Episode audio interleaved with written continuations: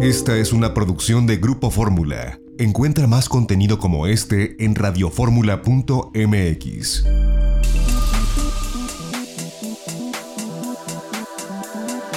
Grupo Fórmula presenta a Mari Carmen Cortés, Marco Antonio Mares y José Yuste.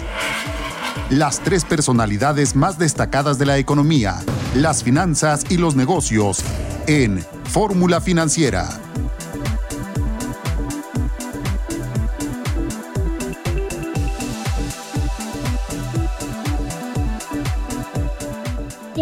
Amigos? Muy buenas noches. Estamos aquí transmitiendo en vivo desde la Ciudad de México el Fórmula Financiera. Soy Maricarmen Cortés y me da muchísimo gusto que nos acompañe el día de hoy en un naranja que se siente rojo morado en la Ciudad de México. Y mira, por un lado entiendo la decisión de Claudia Sheinbaum, la jefa de gobierno de la Ciudad de México, de no pasar a rojo, cuando todos los indicadores están ya en morado, olvídate del rojo, ya estamos en, en morado. Este, pero pues no han querido entrar todavía rojo por las implicaciones que tendría para la economía, por el desastre que estamos viendo que pasó hoy en Nuevo León, en Monterrey, con la decisión de que mañana cierran todo, hasta los supermercados, pues, fue un desastre hoy, todo el mundo se, se atiborró en los supermercados, como era de suponerse, porque incluso con el semáforo rojo y en lo peor de la pandemia, podías ir a los supermercados una sola persona, con cubrebocas, a cierto horario, pero nunca cerraron porque eran actividad esencial. Pero el gobierno de Nuevo León decidió que no, que todo el fin de semana cerraba. La canidad que emite una llamada de alerta de que no cierren, porque si cerrarían los restaurantes, entonces sería el acabose. Pero el caso es que hoy tenemos 1.156.770 casos confirmados en México, 12.127 más. Hay quien dice, claro, es que ahora ya tenemos 10.000 y 11.000 y 12.000 este, contagios, casos confirmados diarios, porque hay más pruebas. Pues sí, a lo mejor es por eso, pero hay 690 muertes, también por eso porque hay más pruebas, estamos teniendo 600, 700, 800 muertos diarios, 108.863 muertos. Mañana vamos a tener 109.000 y el domingo el lunes vamos a estar en 110.000, 110.000 personas fallecidas por COVID. Los, los hospitales con un tremendo grado de saturación, 219.465 casos en la Ciudad de México, 4.459 más casos en la Ciudad de México. De los 12.100 127 confirmados hoy, la tercera parte son de la Ciudad de México y de muertes estamos hablando en total 17.916 y 88 muertos en la Ciudad de México. Entonces, muy preocupante, cuidémonos. Y el señor presidente de la República, de verdad no quiero verme fifí, no quiero ser conservadora, pero no puedo más. ¿Cómo es posible que López Obrador nos recete un, un decálogo de qué hacer en el COVID, de no salir de casa y él se va de gira? Y no se pone el cubrebocas. Así o más incongruente, señor presidente de la República, es que no puedo más. Marco Mares, mejor te saludo para no seguir diciendo tonterías.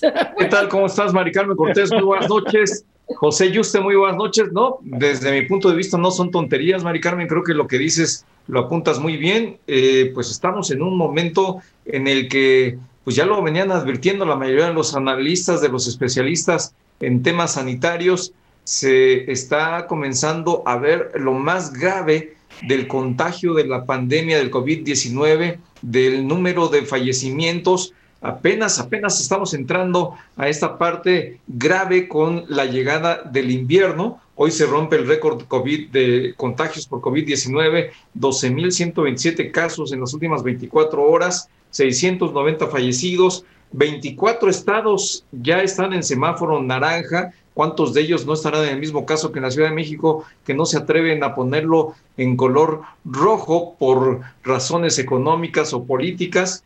Y eh, pues el presidente de la República, como tú lo dijiste, Mari Carmen, hoy por primera vez en su conferencia matutina, en su conferencia mañanera, exhorta a los mexicanos a no salir de sus casas, a tratar de mantener el protocolo sanitario. Sin embargo, pues eh, insiste en que está prohibido prohibir, que respeta la libertad, como si de eso se tratara en este momento, y eh, al mismo tiempo, pues se va de gira y se va sin tapabocas como es su costumbre, y además obliga prácticamente con su actitud a la única jefa de gobierno del partido Morena que venía siguiendo el protocolo sanitario y venía utilizando públicamente el tapabocas a acudir a un par de eventos sin tapabocas acompañando al presidente de la República. Pues si el presidente de la República dice que no hay que usarlo, pues obviamente tampoco la jefa de gobierno.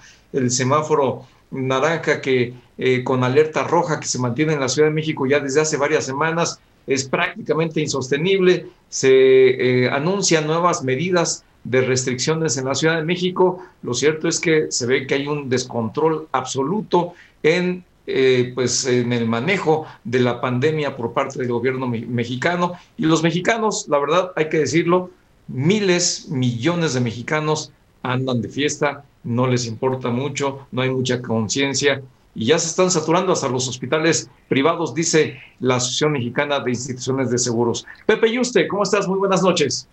Hola, buenas noches, Marco Mares. Muy bien, muchas gracias, Marco. Mari Carmen Cortés, ¿qué tal? Buenas noches. Hola, hola. Pues sí, ya ustedes lo comentan, es claramente ya la segunda ola de, rebrote mucho más fuerte que la que, la que habíamos vivido.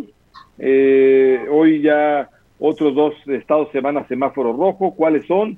Baja California y Zacatecas se van a semáforo rojo. Muchos otros, tú lo comentabas, Marco, muchos otros deberían estar en rojo, pero no quieren hacerlo porque obviamente tienen que hacer actividades, tratan de hacer lo que está haciendo la Ciudad de México. La Ciudad de México todos pensamos que debería estar en, morado, rojo, como decía Mari Carmen, pero obviamente pues no quiere cerrar ya la economía, no puede cerrar ya la economía. El caso es que, bueno, por lo pronto Zacatecas y Baja California ya en rojo, y hoy, pues récord en contagios, récord en contagios, 12.127 contagios el récord de hoy, es muchísimo, es de verdad alarmante. Y mira, pues yo me sumo a, lo que decía al principio, eh, Mari Carmen. Yo no, yo no sé, yo, yo no entiendo la verdad la incongruencia um, que está viendo en nuestro presidente, porque en efecto, en esta ocasión yo creo que hace bien al dar un decálogo, al decir, oigan, ¿saben qué? Si no tienen que, que hacer fiestas, mejor no las hagan, tengan cuidado, sean moderados, no salgan, no se reúnan, pero pues él tiene que poner el ejemplo. La verdad es que él es el mandatario, él es alguien que sigue mucha gente y que debe poner el ejemplo.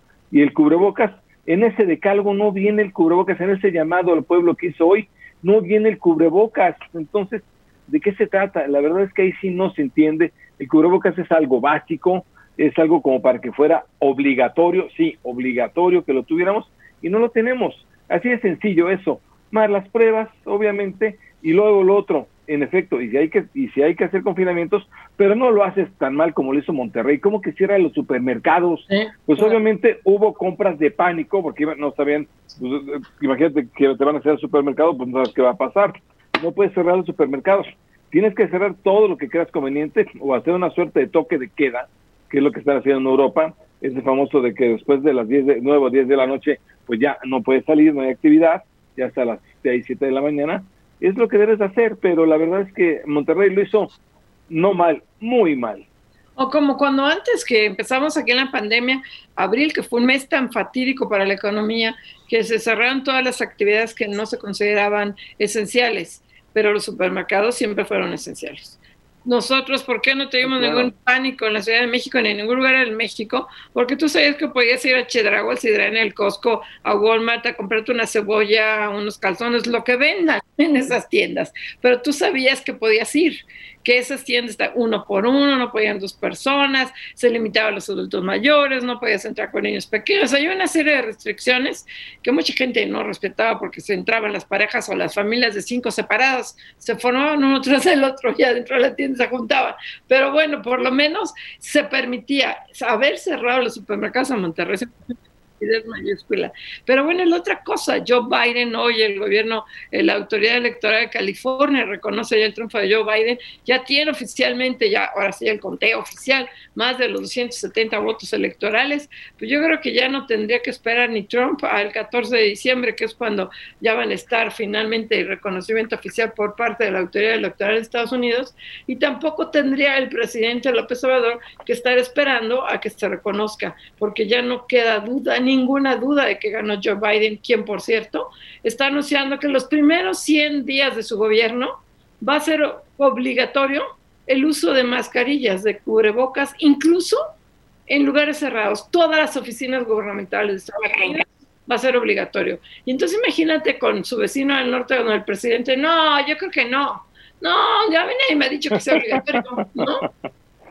Sí, la verdad es que es, eh, importante todo esto que dices, Mari Carmen. Yo creo que en el caso de Donald Trump, el presidente de Estados Unidos, se va a esperar, va a estirar la liga hasta donde más pueda, como lo ha venido haciendo hasta ahora, para hacer el reconocimiento de que le ganó Joe Biden la presidencia de Estados Unidos. Y aquí en México, yo también creo, calculo que el presidente mexicano se va a esperar lo más que se pueda para hacer este reconocimiento público con los riesgos que esto implica, con las, con las consecuencias que esto podría implicar, sin lugar a dudas. Y en cuanto al tapabocas en Estados Unidos de manera obligatoria, pues ahí está la diferencia entre un gobierno y otros, la diferencia de un gobierno que está por entrar y que le preocupa mucho la crisis sanitaria. Pues vamos un corte, no se vaya, regresamos aquí a Fórmula Financiera.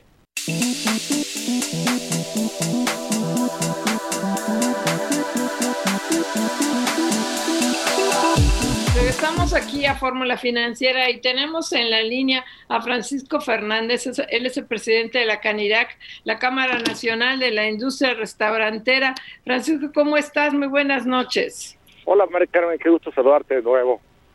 Gracias. Oye, cuéntanos, hoy lanzabas una señal, se queda auxilio, si, si caemos en semáforo rojo sería catastrófico para la industria restaurantera, pero ya hay muchos estados que están empezando a caer en, en semáforo rojo y sigue este rebrote, está muy duro. Pues yo entiendo la preocupación de ustedes, pero por otro lado, pues no podemos, este, pues no podemos estar así permanentemente, tenemos que hacer algo para que la gente deje de ir y sea consciente. Sí, por supuesto. Mira, déjame decirte que yo de entrada igual de preocupado del tema de los contagios, porque primero, antes que otra cosa, pues también estoy preocupado por mi familia, por mí, por la gente que quiero. Entonces esa preocupación, déjame decirte que la compartimos todos. O sea, no solamente es una solicitud. No, nosotros donde estamos es fijando ciertos parámetros, ciertos criterios. Mira, eh, nosotros creemos, sostenemos que si se aplican los protocolos correctamente, tenemos mucho mejores eh, posibilidades de combatir una, el contagio sin dañar, sin perjudicar más allá de lo que sea necesario a la economía. Y me explico, mira, nosotros llevamos un análisis de que abrimos, en realidad las condiciones que tenemos en cuanto a foro, en cuanto a horario, pues básicamente son las mismas. O sea, lo que ha pasado en términos de contagio pues nosotros realmente como no se han movido las condiciones, si esto se incrementa o disminuye, no está relacionado directamente con estas condiciones que hoy prevalecen. Ese es un tema. Por otro lado, también sostenemos que nosotros tenemos conocimiento en nuestros, digamos, en el gremio en lo general, el porcentaje de contagios que han aparecido entre los colaboradores los comerciales en realidad es muy pequeño. Y entonces nosotros inferimos, inferimos eh, por supuesto no soy experto en este tema, que el uso de espacios protegidos, de mascarillas, de tapabocas, de tomar las temperaturas, los tapetes sanitizantes, todo esto evita que el contagio sea mucho más, eh, vamos, que avance, porque hay un entorno que se están cumpliendo los protocolos. Es más, me atrevería a decir que si llega una persona que viene contagiada pero usa su tapabocas al momento que ingresa al establecimiento. Y todo el personal está eh, con un tapabocas, eso disminuye la carga viral, disminuye la, la posibilidad de contagio, porque estamos en un ambiente pues más protegido que si no estuviéramos, por ejemplo, en casas. Eh, nosotros sostenemos que hay que tener mucho cuidado cuando la gente decimos ya no ya no entres aquí, ahora vete a tu casa, porque en realidad dudamos que esto suceda desgraciadamente nuestra sociedad, pues hay que educarla también. Y la gente, en lugar de irse a un lugar, digamos, cuidado, se va a otro donde ahí sí no hay cuidado, donde ahí sí no hay gel, ahí sí no hay temperaturas, ahí no hay tapetes sanitizantes. Entonces, eh, pues creemos que, que, ¿qué le conviene más a todos? Por supuesto, el primer punto es evitemos el contagio. Eso sí estamos todos de acuerdo. ¿Cómo lo evitamos? Cuidándonos. ¿Cómo lo evitamos? Cumpliendo un protocolo. ¿Qué es mejor? ¿Que estén en la calle o que estén en lugares protegidos? Eh, ¿Dónde se contagia más? ¿Realmente el contagio es mayor a las 11 de la noche? O sea, realmente el que la gente no consume en la noche va a generar eh, menor contagio. Y por supuesto, ha sido una clara diferencia, Mari Francisco, los restaurantes Francisco ¿cómo estás? Te saluda Marco Antonio Mares. Muy buenas noches. Hola, Marco, ¿cómo estás? Eh, bien, Francisco, y escuchándote, la verdad es que coincido en muchos sentidos contigo. Creo que es un sector muy importante. La actividad gastronómica es eh, fundamental. Sin embargo, en un momento como el que estamos viviendo, como tú decías, no solamente es cuestión de protocolo en cada uno de los restaurantes, sino también cuestión de conciencia de las personas, porque no es solamente que lleguen eh, como por obra de magia de la casa al restaurante, sino que salen de sus casas, van a varios lugares y luego van al restaurante. Y hoy lo que está eh, necesitándose es que no salgan a las casas. Y con los semáforos en naranja y con alerta roja, ya incluso en varias entidades, parece que es inminente otra vez un cierre de la actividad restaurantera. ¿Por qué no nos hablas de la prospectiva que ustedes estarían viendo el riesgo de cierre de negocios si, si, ocurre un nuevo cierre de, de actividades? Sí, como no, mira, cuando inicia, digamos, la fase de contingencia ya en marzo, digamos que nos nos agarraron mal parados. Y básicamente me refiero a que todos sabemos que la economía ya, digamos, estaba debilitándose, independientemente de la pandemia. Ahora bien, pues viene un cierre tremendo, hay una contracción del ingreso absoluta, sin embargo los gastos no son, no se pueden, no se pueden eliminar de la noche a la mañana, y entonces, eh, pues se agotan los recursos y entonces hay mucha gente que no logra mantenerse esta posición porque no tiene los ahorros o no tiene los, los amigos, los socios, los familiares que puedan inyectarle dinero. Entonces una parte de ese segmento es el que cierra, ese es el famoso 15% de un gremio total y es el que provoca la pérdida de estos empleos que hemos estado manejando. Ahora bien, ¿qué es lo que pasaría?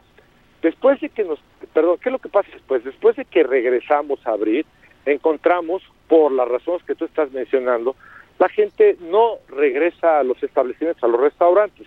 Tardamos a partir de que regresamos en julio, agosto, septiembre, octubre, noviembre y diciembre y apenas estamos alcanzando el 50% de las ventas que teníamos el año anterior. Entonces, si hubiese, si llegásemos a la necesidad y tuviésemos que decir todos tenemos que cerrar, pues imagínate, si antes nos agarraban preparados, ahorita nos agarrarían hincados y por supuesto los efectos serían doblemente, eh, eh, eh o sea, se afectaría al doble de lo que está pasando. Es decir, yo no veo ningún escenario donde cerrando, pues ¿por qué no, no, no perderíamos otro 15%? Estaríamos hablando de un número enorme. Y de los empleos, pues prácticamente si nos vamos al doble haríamos del 40%. Mira, los datos que estoy dando, yo siempre me refiero al INEGI porque me parece que es muy importante que tengamos un punto de referencia.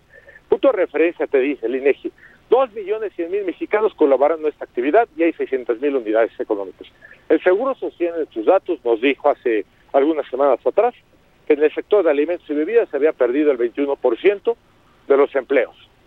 Hacemos una multiplicación fácil, decimos que somos dos millones y se pierde el 20%, pues están los empleos perdidos no lo estoy diciendo yo, es el Seguro Social, no lo digo yo, es el INEGI. Entonces, eh, oye, Francisco, eh, sobre... Sí, claro. Eh, te saluda José Yuste. Francisco, estamos platicando con Francisco Fernández, el presidente de la Cámara de la Industria Restaurantera, la CANIRAC.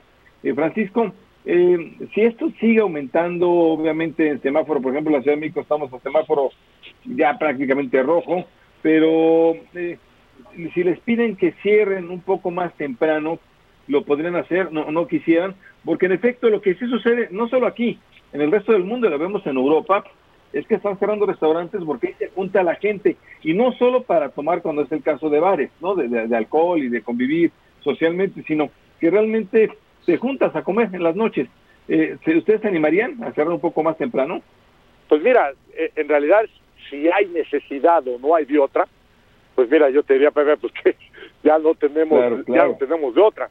Pero hay algo que quiero decirte, mira, yo he estado, yo, yo, he tenido, yo he viajado a los Estados Unidos y les puedo asegurar que las medidas que estamos estableciendo en México no existen en Estados Unidos.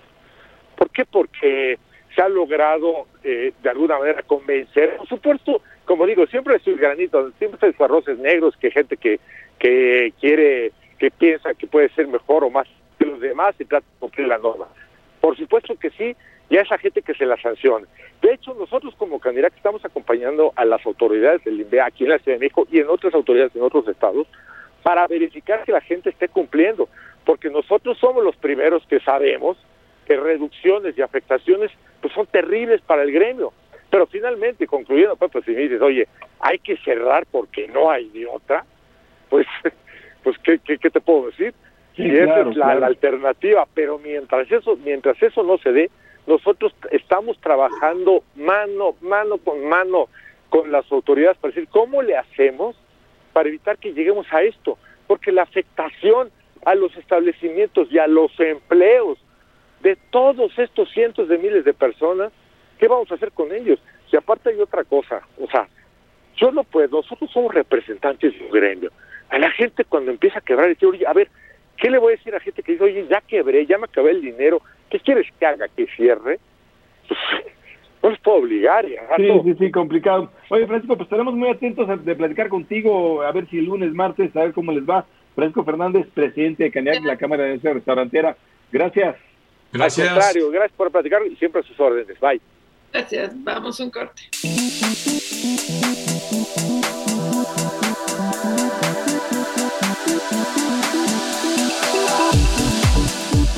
Regresamos aquí a Fórmula Financiera y tenemos en la línea a Fátima Mase. Ella es directora de Sociedad Incluyente del IMCO. ¿Cómo estás, Fátima? Muy buenas noches.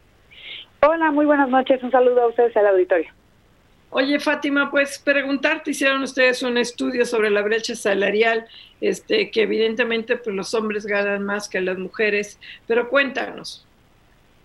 Así es, pues esto creo que no es una sorpresa para, para muchos, eh, pero en México las mujeres ganamos menos que los hombres.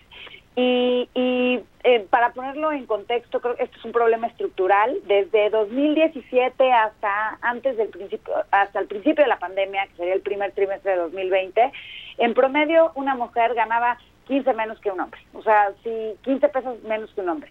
Si un hombre ganaba 100, una mujer, eh, el salario promedio de una mujer era de 85 pesos. Ya lo que es interesante es que lo que hicimos fue comparar grupos de hombres y mujeres con características similares, nivel de escolaridad, sector eh, en el que trabaja, el tipo de mercado laboral en el que se desempeña, si formal o informal.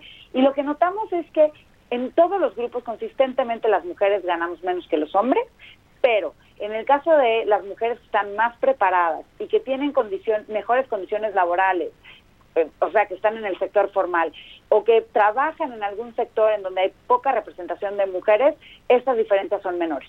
Y eso pues creo que es una lección, ¿no? Porque hay que voltear a ver, eh, hay que implementar acciones para cerrar estas diferencias o estas brechas, pero además hay que continuar con estas acciones para que las mujeres se sigan eh, preparando, capacitando para tener mejores oportunidades en el mercado laboral. Claro, Fátima, ¿cómo estás? Te saluda Marco Antonio Mares, muy buenas noches. Hola, muy buenas noches. Eh, Fátima, eh, cuéntanos eh, respecto del el nivel salarial en la diferencia que ustedes han encontrado, no solamente en el mercado formal, sino también en el informal.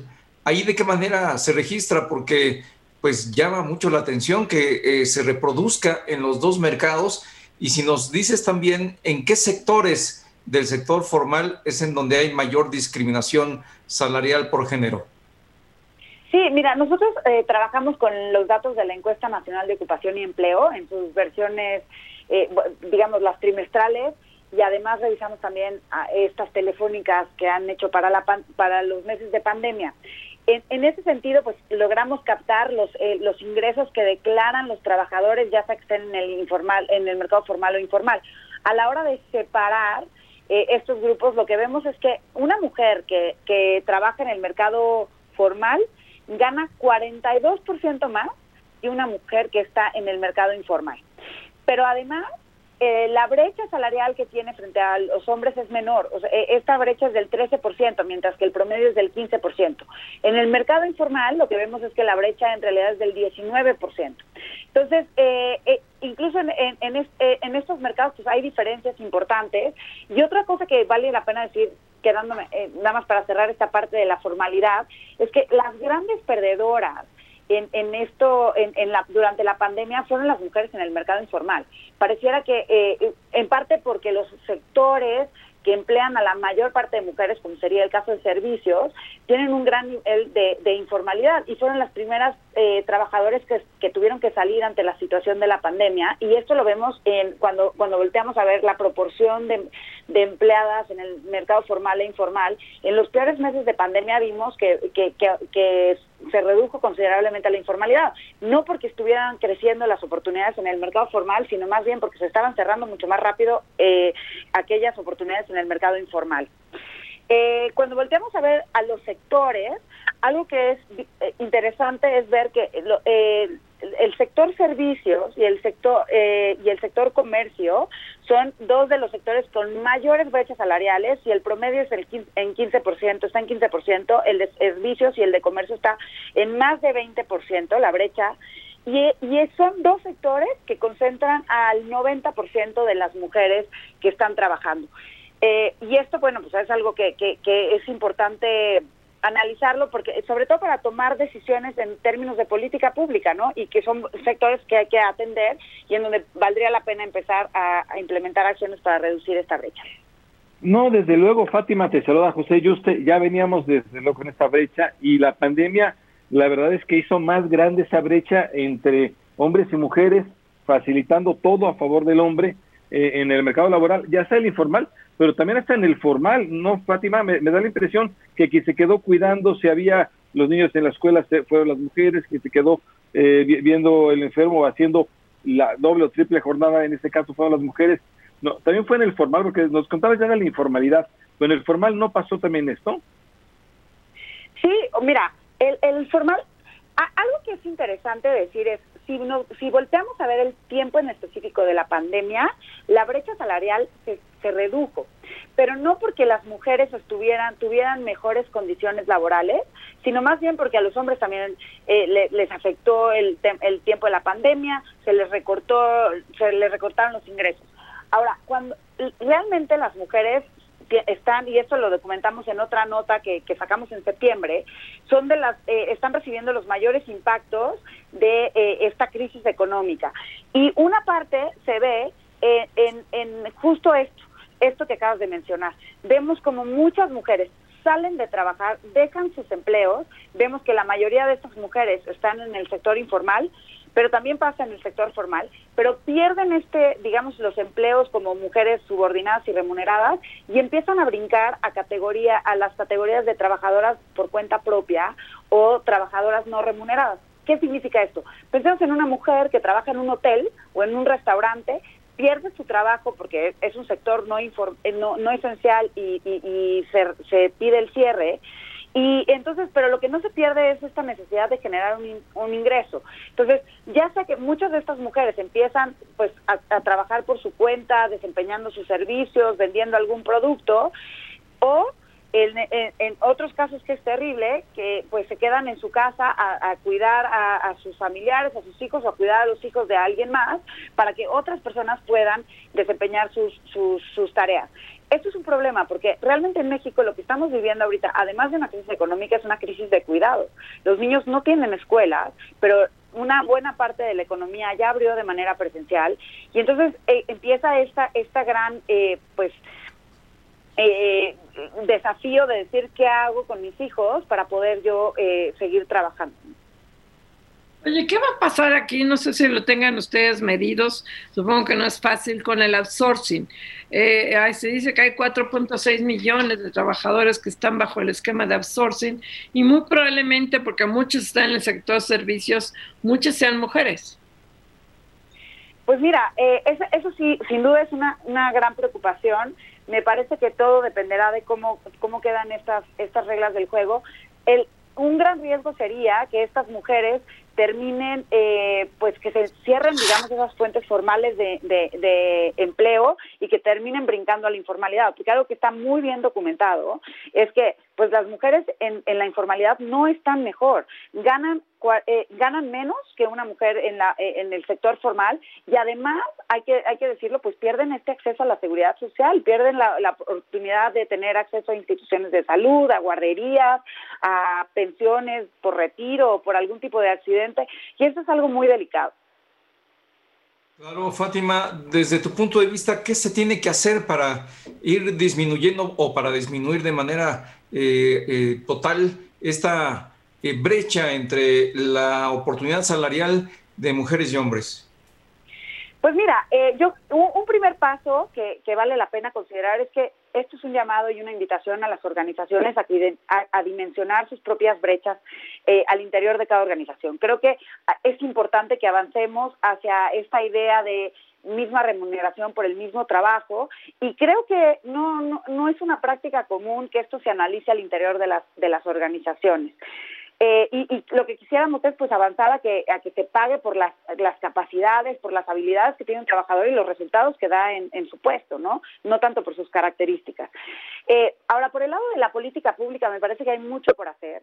Eh, hoy, bueno, no hoy, en, estos, en esta semana se ha estado discutiendo en el Senado esta pues estas reformas para, para la igualdad salarial, para definirla como un principio dentro de las leyes laborales, y me parece que este sería un muy buen primer paso para, para después poder implementar acciones concretas que, nos lleven a este objetivo, ¿no? Y pues pensar en, en, otro tipo de, medidas que pueden ser un poco más drásticas, pero que pueden ser interesantes, como, la, como transparentar los salarios de parte de las organizaciones o, pensar incluso en esquemas fiscales que puedan estar diferenciados de tal manera que pues podamos incentivar a que más mujeres estén dentro del mercado laboral formal. Oye, me llamó la atención, Fátima, que en estas cuestiones, que por cierto estoy totalmente de acuerdo en la equidad salarial, pero en estas cuestiones no mencionaste las cuotas. ¿Las cuotas no cuentan o sí tendría que haber cuotas? Pues mira, eh, la verdad es que las cuotas puede ser que no sean una acción que sea eh, ideal o óptima, porque pareciera que van en contra de la meritocracia, pero me parece que es una manera muy eh, objetiva y clara de darle vida a este, al principio de equidad de género. Eh, y, y, en ese sentido, bueno, pues yo creo que vale la pena que, que, estas, que estas cuotas continúen, pero me parece que es un primer paso. Y, y aún así hay que, hay, que, hay que seguir trabajando en ello, ¿no? Eh, hoy, a pesar de que existen cuotas, por ejemplo, se ven muy bien, en, en, más bien hemos visto los efectos, por ejemplo, a nivel del Congreso, de los, del Congreso Nacional y los Congresos estatales, en donde ya tenemos prácticamente equidad, eh, paridad de género, pero, pero todavía falta todavía no, no, no es fácil, por ejemplo, por eso seguimos viendo esas brechas salariales, ¿no? Oye, pues nos tenemos que despedir, Fátima Mace, directora de Sociedad Incluyente del INCO, Instituto Mexicano para la Competitividad. Fátima, muchas gracias. Buenas noches. Muchas gracias a ustedes. Buenas noches.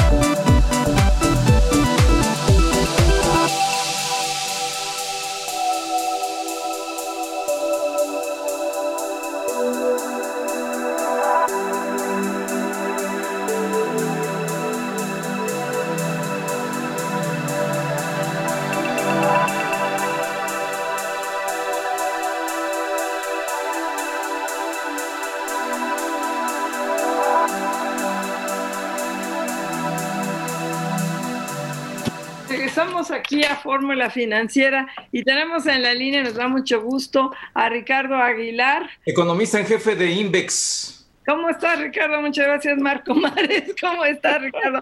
buenas noches. Ricardo, gracias. Ricardo, buenas noches. Hola, muy buenas noches a todos. Qué gusto saludarlos nuevamente. Oye, cuéntanos, este, los mercados siguen bien y de buenas. La verdad es que hay que decirlo, sobre todo el mercado accionario. Pepe, yo estoy súper mucho porque todavía no llegamos a los 50 mil puntos del índice bursátil que el día que lo rebasó lo dio con un gusto la Bolsa Mexicana de Valores.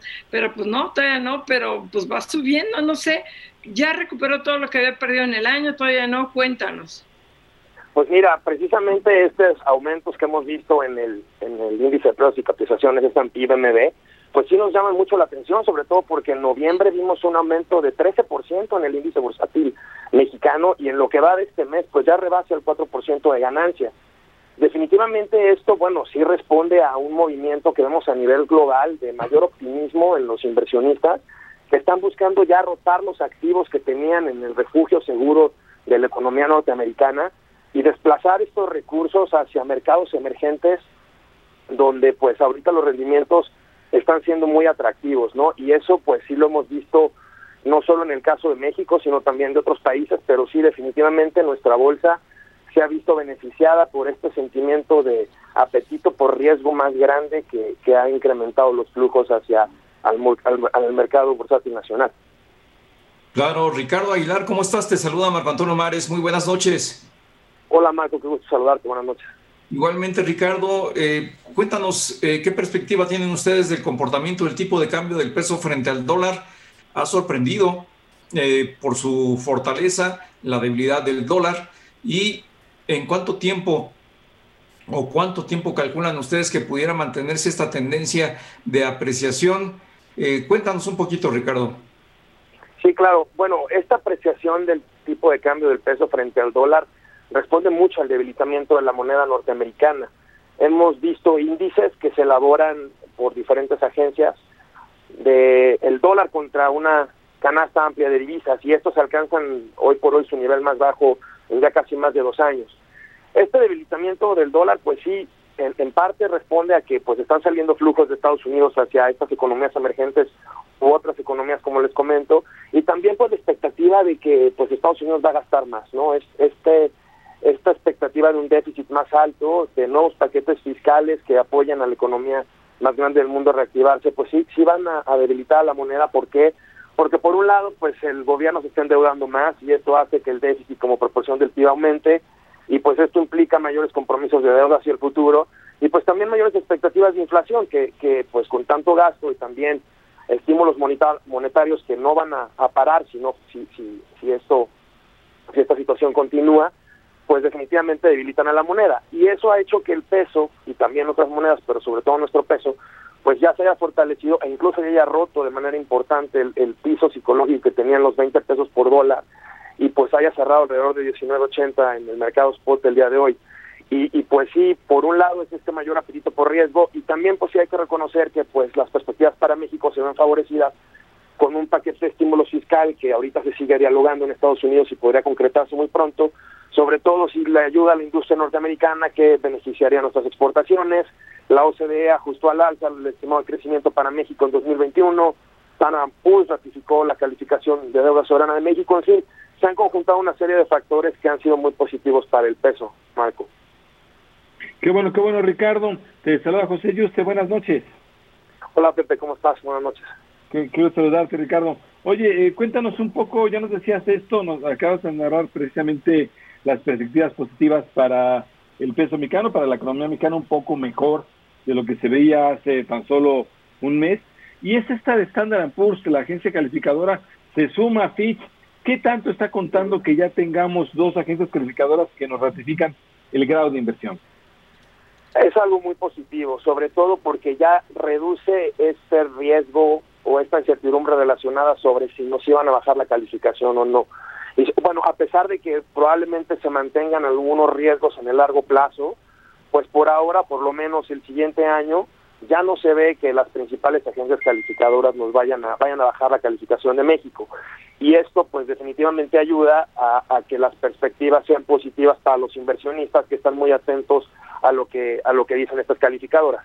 No obstante bueno si esta, esta ratificación que han hecho Standard Poor's y Fitch, pues podría ser para los próximos 12, 18 meses y ya más adelante, pasando este plazo, pues sí habría que analizar si permanecen algunos riesgos en el largo plazo o incluso mediano plazo, sobre todo en el tema de las finanzas públicas. Oye, y es la paradoja, ¿no? Como el presidente López Obrador eh, se niega a aplicar medidas que él considera neoliberales como apoyo a las empresas y lo que más está beneficiando hoy día a los mercados, desde luego, no es el cierre de un millón de empresas en México ni la falta de estímulos, sino las medidas neoliberales en Estados Unidos que permiten que se incrementen las exportaciones. Así es, Mari Carmen, y también destacar el tema de la vacuna, porque esto pues a final de cuentas también, si esta vacuna que ya está en proceso muy avanzado, que probablemente ya empieza a distribuirse incluso en nuestro país próximamente, que ya el Reino Unido autorizó la, la aplicación entre su población, pues sí es un factor también que empuja, ¿no? De nuevo la actividad económica. Y pues bueno, eh, desafortunadamente sí, o bueno, en parte, eh, este crecimiento que se espera para México en, 2021, pues responderá mucho al, sector externo, a esta reactivación, principalmente de nuestro socio comercial más importante, y pues sí, habría que generar las condiciones de demanda interna para que esto pudiera sostenerse, pero por ahora sí el impulso vendrá mucho por la parte externa. Marco, no, tu micrófono. A mí me gustaría mucho que nos platicaras acerca de lo que eh, pues estás viendo a partir de estas condiciones que ya te preguntaba Pepe Yuste, eh, que nos dan con la ratificación de las agencias calificadoras, tanto de Standard Poor's como de Fitch, en el acceso al financiamiento en los mercados internacionales. Eh, ¿Qué tantas ventajas vamos a poder tener, no solamente como país, sino también por los, el sector empresarial que se beneficia de manera directa también? Pues claro, en los mercados internacionales, ya al, reducirse el riesgo de, México, pues también México podría financiarse a tasas más bajas, en sobre todo en los instrumentos de deuda que, emiten los distintos mercados. Cuando un país tiene mayor riesgo, por ejemplo, incluso de riesgo soberano, pues definitivamente tiene que pagar un premio más alto para poder conseguir recursos en los mercados internacionales. A final de cuentas, México, eh, independientemente de las perspectivas que podamos encontrar hacia adentro de la economía, de fuera se ve muy bien porque pues todavía tiene una tasa de interés muy alta, incluso en términos reales, comparada con economías emergentes similares como Brasil o como lo puede ser el caso de Chile. Banco de México ya no va a bajar más la tasa por ahora, por lo tanto ese margen de tasa de interés real pues sigue siendo algo muy atractivo y pues siguen entrando flujos que fortalecen a la economía, que fortalecen las cuentas externas y pues eso también hace que México adquiera una posición más sólida en la parte de flujos. Y también si mantenemos, o bueno, si el gobierno mantiene unas finanzas públicas sanas, con esta línea de restricción del gasto, que incluso desafortunadamente que no se han dado los estímulos a empresas, pues eso ha hecho que las finanzas públicas tampoco se salgan de balance. De manera importante que al final de cuentas en esa ecuación por la parte de flujos externos y por la parte también de finanzas internas, pues hace que México tenga menos riesgo país y eso hace que puedan financiarse en los mercados internacionales principalmente a una tasa más baja, que es lo que beneficiaría. Desde luego, Ricardo, eso, eso es lo que beneficiaría bastante. Oye, ¿cómo estás viendo? Bueno, siendo esto, parece que el cierre de año va a ser un poquito mejor. Vaya, sabemos que es la principal crisis económica, tenemos crisis de empleo, tenemos muchos problemas, pero algunas variables mejoran un poquito, o, más bien no, no están tan mal. Claro, sobre todo lo que algo que ha ayudado muchísimo en estos momentos ha sido que no se ha cerrado la economía de manera tan importante como lo vimos a inicio a inicios de la pandemia. Y eso es muy importante, ¿por qué? Porque pues vimos que el costo económico de paralizar la economía pues fueron retrocesos de casi 10 años de actividad económica en, muchos indicadores. Entonces, al no, al, obviamente priorizar la salud de la población y hacer medidas cada vez un poco más estrictas, pues son muy importantes, pero también es importante que tampoco cierren la economía de esa manera como lo hicieron al, principio. Entonces, en ese sentido sí esperamos que el año, el cierre de año esté pintando un poco mejor.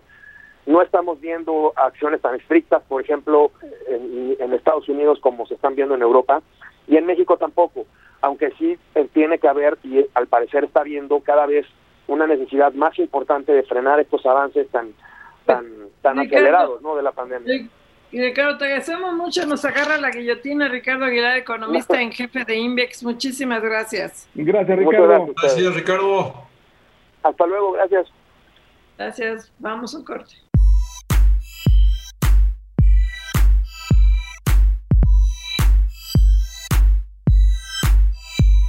El resumen En Fórmula Financiera, la información más destacada del mundo de las finanzas.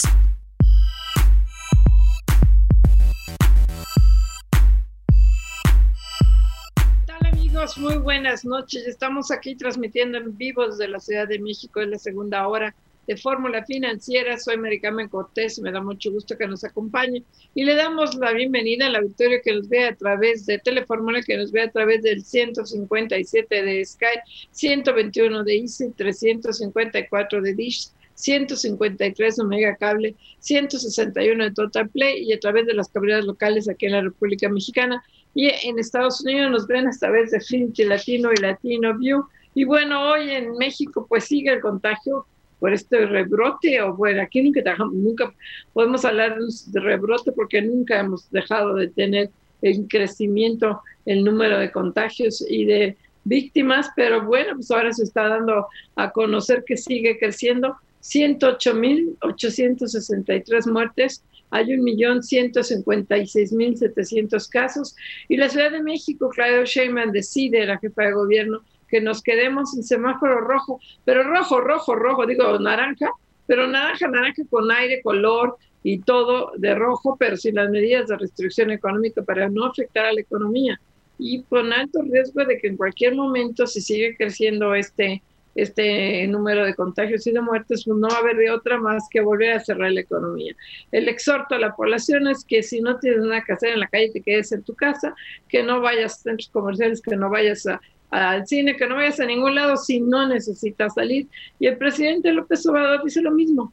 Saca un decálogo en el que no incluye cubrebocas y en el que dice que te quedes en casa, que no te vayas juntas con tu familia en Navidad, que total cuál es el problema, que no gastes en regalos, que no es necesario, que hay que regalar afecto y él se va a Nayarit. O sea, este es el colmo total de, no sé si llamarle incongruencia, cinismo y responsabilidad. ¿Cómo nos pide a la población que nos quedemos encerrados en esas casas? Pero yo no, yo sí voy, porque para mí Nayarit es fundamental y para mí la gira, yo sí soy el presidente de la República, entonces yo por qué me voy a ceñir a lo que le pido a la población que haga. Marco Mares, muy buenas noches.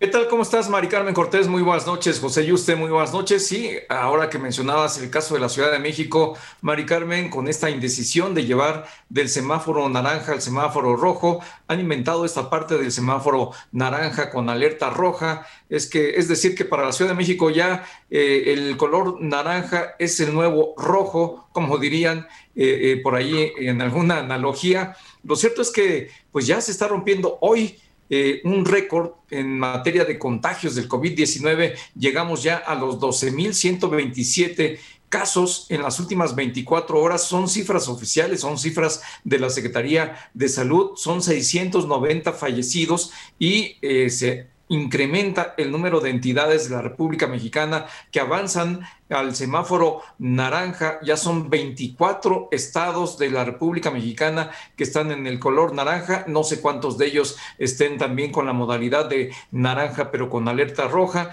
Lo cierto es que eh, pues hoy por la mañana el presidente de la República por primera vez eh, le pide a la población nacional que siga algunas medidas de protocolo sanitario, pero insiste en que está prohibido prohibir que él defiende la libertad de las personas. Sin embargo, pues como ya lo decías, Mari Carmen, decide irse de gira, decide hacerlo sin tapabocas y además pues obliga con su actitud a algunos otros integrantes del gobierno, de las secretarías y de, a incluso la jefa de gobierno a no usar el tapabocas, aun y cuando lo venían haciendo cotidianamente. Se trata de una circunstancia en donde todos los analistas especializados coinciden en que apenas estamos en el inicio de una etapa de creciente contagio y de aumento de fallecimientos por el COVID-19. Viene la etapa invernal, ya se siente el frío no solo en la Ciudad de México, sino en varias partes del país, y con ello se va a combinar COVID-19 y la influenza, y esto nos va a llevar a una situación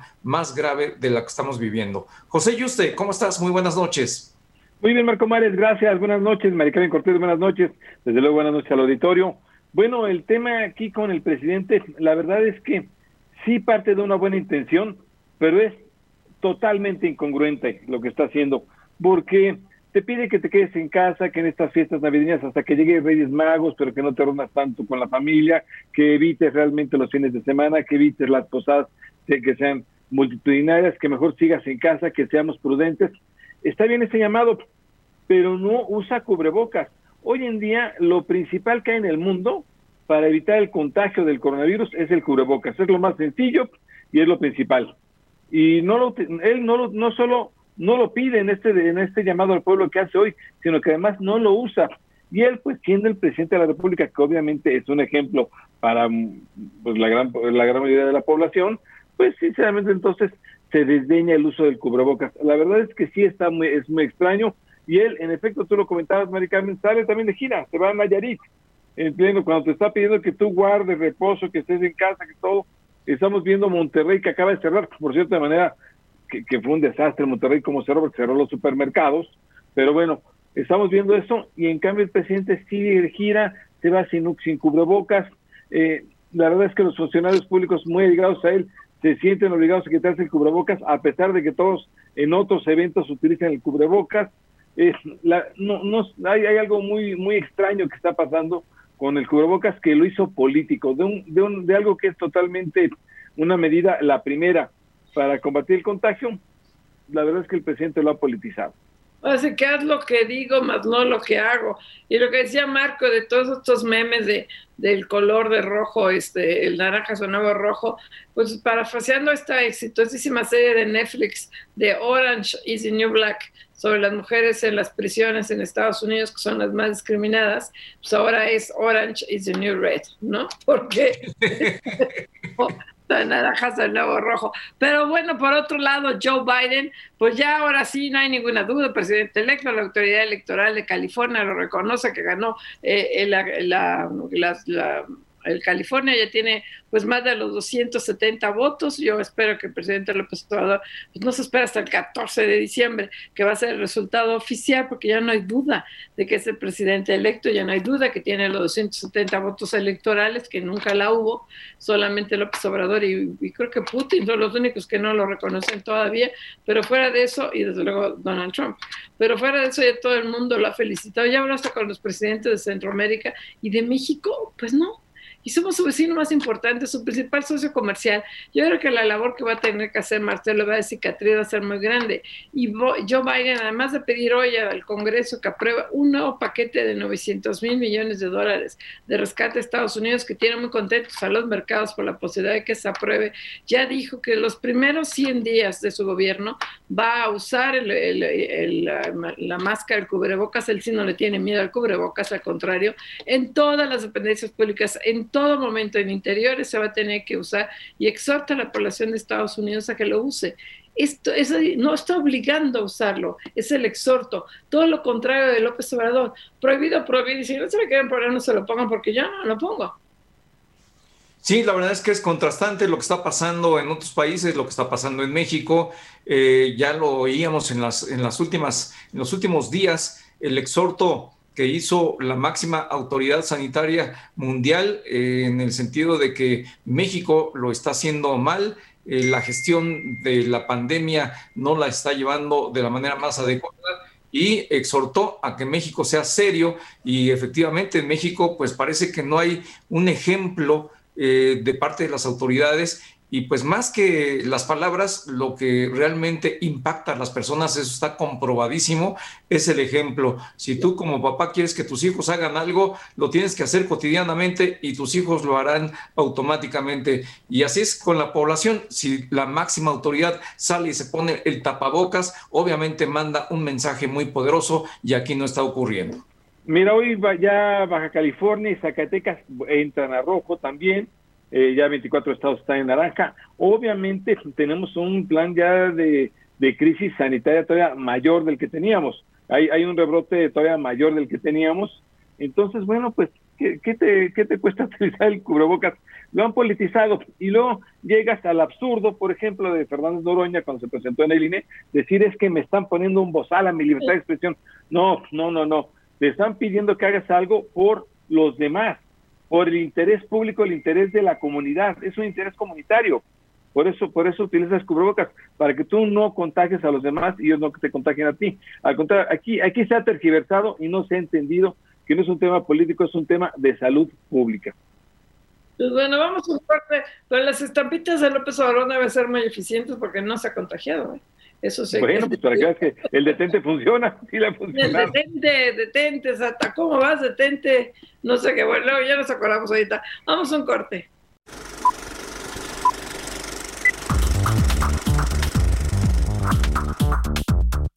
Lo mejor del cine con Eduardo Marín en Fórmula Financiera.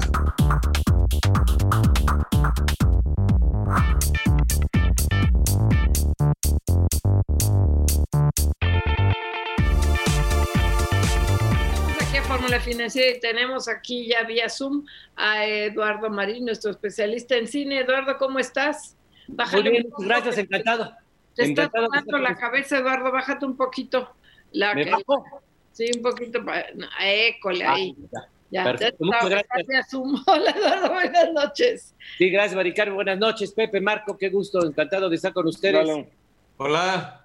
Cuéntanos cómo vamos. bueno, dejen contarles que sí, bueno, la gente sigue sin ir al cine. Fíjense que el fin de semana pasado, que fue el puente del Thanksgiving en Estados Unidos, que es muy importante, eh, la taquilla fue 92% menos en comparación con el año pasado, solo recaudó 14 millones de dólares y la mayoría de, ese- de esos 14 millones, que es muy poquito, el 70% fue para el estreno de la película de animación de Cruz 2, de The Cruz 2, de DreamWorks, que apenas recaudó 10 millones, que para un estreno es bajísimo, pero sí se arriesgaron a estrenarla en salas y bueno, les fue de la, de la patada. La gente no está yendo al cine ni va a seguir yendo en, en un par de meses. Hay un temor psicológico porque por más que uno les explica, comenta, dice de las medidas de seguridad, la gente dice, no, pues no me quiero arriesgar, pero no tienen ese mismo temor para ir al mercado, para ir a un, a un, a un bar, para ir a un centro comercial. Es una cosa realmente muy preocupante que está afectando muchísimo a la industria eh, en México, en Estados Unidos, en muchos países. En México la taquilla se derrumbó casi 90% el fin de semana pasado, con solo una recaudación de 26 millones de pesos. Eh, esa es la situación, pero bueno, hay algunos que sí nos animamos a ir al cine, porque como... Oye, Eduardo, pero además viene lo peor porque aparentemente esto va eh, creciendo el número de contagios, el número de fallecimientos y muy probablemente van a continuar, como ya lo anunció la propia Ciudad de México, mayores restricciones a determinadas actividades. Podrían estar entre ellas las de los cines. Bueno, sí, si, entramos en rojo se van a volver a suspender, pero mire, los cines, como ya hemos comentado acá, ya nada más tienen funciones máximo hasta las 7 de la noche. Eh, no hay funciones después de las 7 de la noche y de por sí no hay muy, muy poca gente. Yo he estado yendo al cine y soy el único, dos o, o en otras funciones dos o tres personas eh, más. Sí, es una situación muy, muy, muy delicada realmente. Y bueno, es decir, es que, que eh, la gran noticia fue que la Warner decidió estrenar Ah, la Mujer Maravilla. Wonder Woman Todas sus películas 1984 streaming, ¿no? Todas. los cines el 17 de diciembre, pero al mismo tiempo en HBO, que pertenece a Warner. Entonces, es algo que revoluciona completamente a la industria. Va a ser el estreno simultáneo en HBO y en los cines. Así lo hizo con Las Brujas y lo va a hacer con Wonder Woman y ya anunció que lo va a hacer así con todas sus películas del eh, próximo año también. Así que eh, sí, eh, eh, esta pandemia ha cambiado radicalmente el modelo de la industria de cine. Bueno, Oye, Eduardo, por ¿y cierto- vas a otro HBO o es el mismo que vemos en la televisión? no, es el HBO Plus, que es por, por paga. Hay, hay, hay, hay niveles, no, bueno. No, bueno, así es. Oigan, y, y Hoy, justamente... cierto, hoy, hoy, hoy estrenó Disney Plus Mulan a través Exactamente. de, a través de, de En su streaming. canal Disney, efectivamente, es gratuito para los suscriptores del canal. Lo comentamos aquí cuando se estrenó en Estados Unidos, que realmente es muy amena, muy entretenida, es una producción pastosa. Y sí, eh, es, es Disney también ha apostado por estrenar sus películas en su propio canal, así lo hará con Soul, la película de animación de Pixar, el día de Navidad solamente en el canal Disney, ya no en las salas de cine, y es la favorita para el Oscar de Mejor Película de Animación. pero Mulan no tuvo tanto éxito, porque por ejemplo se estrenó en China. sí, a Disney le fue bien. En ¿A, Disney, Mulan? En Mulan, en, en, en, Disney, sí, en su plataforma de stream de suscriptores, cuando la estrenó en Estados Unidos cobró 30 dólares. Y le fue bien, tan es así que decidieron seguir con este modelo, ahora con, con Soul. Pero bueno, está la. Bueno, y, y déjenme comentarles de rápidamente que tres recomendaciones para ver en, en streaming. La primera de ellas rápidamente, hay un cortito, un cortometraje de 12 minutos en Netflix que se llama Si algo pasa, los quiero. Y realmente, véanla, es memorable, es sensible, es cálida, la historia de el dolor de unos padres por la, eh, su hijo, su hija ausente, su hija pequeña ausente, y realmente es entrañable. No quiero sufrir, Eduardo, no quiero sufrir. No, no, eh, realmente nos, has, nos toca nuestras fibras sensibles, es muy cálida, es memorable, pero en un plan positivo, sin duda. Sí habla del dolor, de ausencia, pero nos hace más sensibles, más humanos y realmente es una, eh, es una película, este cortometraje verdaderamente entrañable. Si algo pasa, los quiero, dense la oportunidad de verla solamente 12 minutos. Es toda una experiencia. No es de que salga uno deprimido ni que cause angustia, sino que lo hace a uno más sensible. Y bueno, una miniserie, hablando de HBO, hay una miniserie, no sé si la pudieron ver, porque estuvieron como hace HBO, a diferencia de Netflix, eh, eh, HBO estrena uh, eh, sus episodios uno por semana. Esta es The Undoing, que fueron seis episodios. No, no sé si la pudieron ver. Pero no la vi. Buenísima, dice, ¿no? Sí, realmente, mira, vale muchísimo la, la pena. Es la historia del asesinato de una mujer y el sospechoso es el padre del, del amigo de su hijo, de hijos de, de, de 12 años, que van a una escuela privada de clase alta en, en, Nueva York. Entonces, el sospechoso del brutal asesinato de esta, de la madre del, de este niño, es el padre de, eh, de su amigo, del hijo de su, de, de, su amigo. Y realmente en todo momento nos atrapa, nos envuelve, es sumamente habilidosa, el reparto es muy eficaz, Nicole Kidman, Hugh Grant, eh, Donald Sutherland, a los 85 años, pero que sigue siendo un enorme actor con gran personalidad, con gran carisma. Y es una historia de traiciones, de pasiones, de culpas, de mentira. Es muy, muy atrayente. Realmente vale mucho la pena. Sí es algo tramposona eh, narrativamente en el desarrollo de la trama. Eh, eh, a veces es medio mañosa, pero de todo momento nos atrapa, es muy atractiva. Downdoing, solo seis episodios en, en, HBO, ya está completo. Y déjame comentarles que hoy fue el estreno de Netflix, de hoy, hoy, el día de hoy, de una de las películas más importantes del año, que es de las que va a tener más nominaciones al Oscar.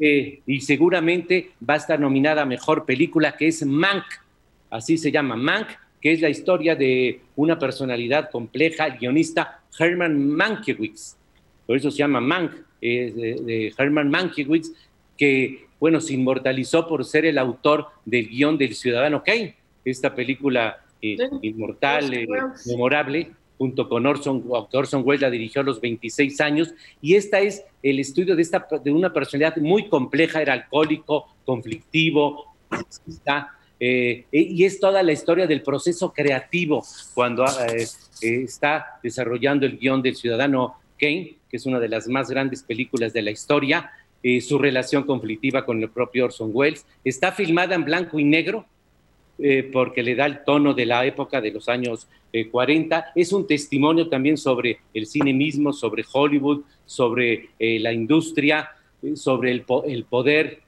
económico y su relación con el poder político, pero sobre todo es una historia individual profunda, vale mucho la pena. Sí es un poco compleja la, la, historia, pero es muy inteligente. Hay que conocer también lo que sucedió con el ciudadano Kane para disfrutarla más, pero es una película memorable. Mank en Netflix, Es una película, repito, compleja, pero de muy alta calidad. Vale la pena para los cinéfilos. Mank en Netflix.